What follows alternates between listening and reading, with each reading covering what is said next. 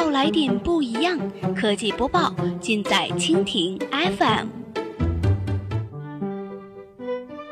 欢迎收听苹果播报，本节目由蜻蜓 FM 独家制作播出。收听更多内容，敬请收藏订阅本节目，或持续关注蜻蜓 FM 科技频道。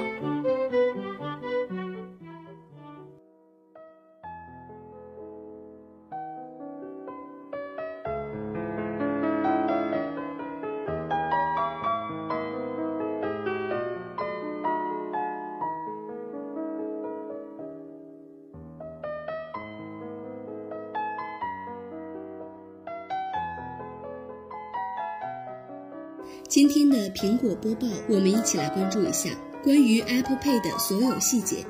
在发布近两年、历经各种周折之后，苹果公司的 Apple Pay 移动支付服务终于在2016年的2月18号来到了中国大陆。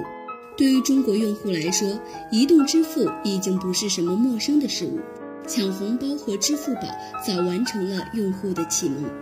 但是与两者有区别的是，Apple Pay 只是苹果搭建的一个支付服务，它连接银行、店面以及用户，但又不像支付宝那样把钱存在自己这儿。苹果对设备和系统都做了双重限制，两者都要满足要求才能使用 Apple Pay。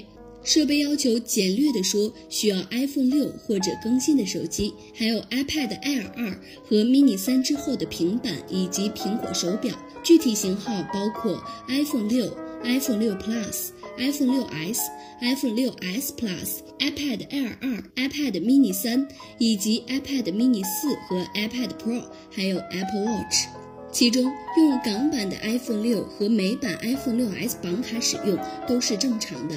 iPhone 和 iPad 至少要升到 iOS 九点二版，手表至少 Watch OS 二点一。在今天上线的时候，首批十二家银行已经支持 Apple Pay，他们是中国农业银行、中国银行、上海银行、中国建设银行、中信银行、招商银行、民生银行、广发银行、中国工商银行、兴业银行。中国邮政储蓄银行以及上海浦东发展银行，目前尝试了支持银行的借记卡、信用卡，两者都可以。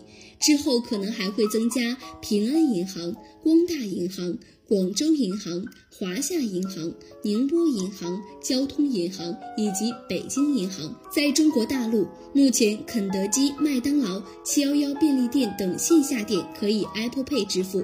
苹果称之后可能还会增加。因为 Apple Pay 兼容银联闪付，所以看见闪付的地方基本上都能使用 Apple Pay。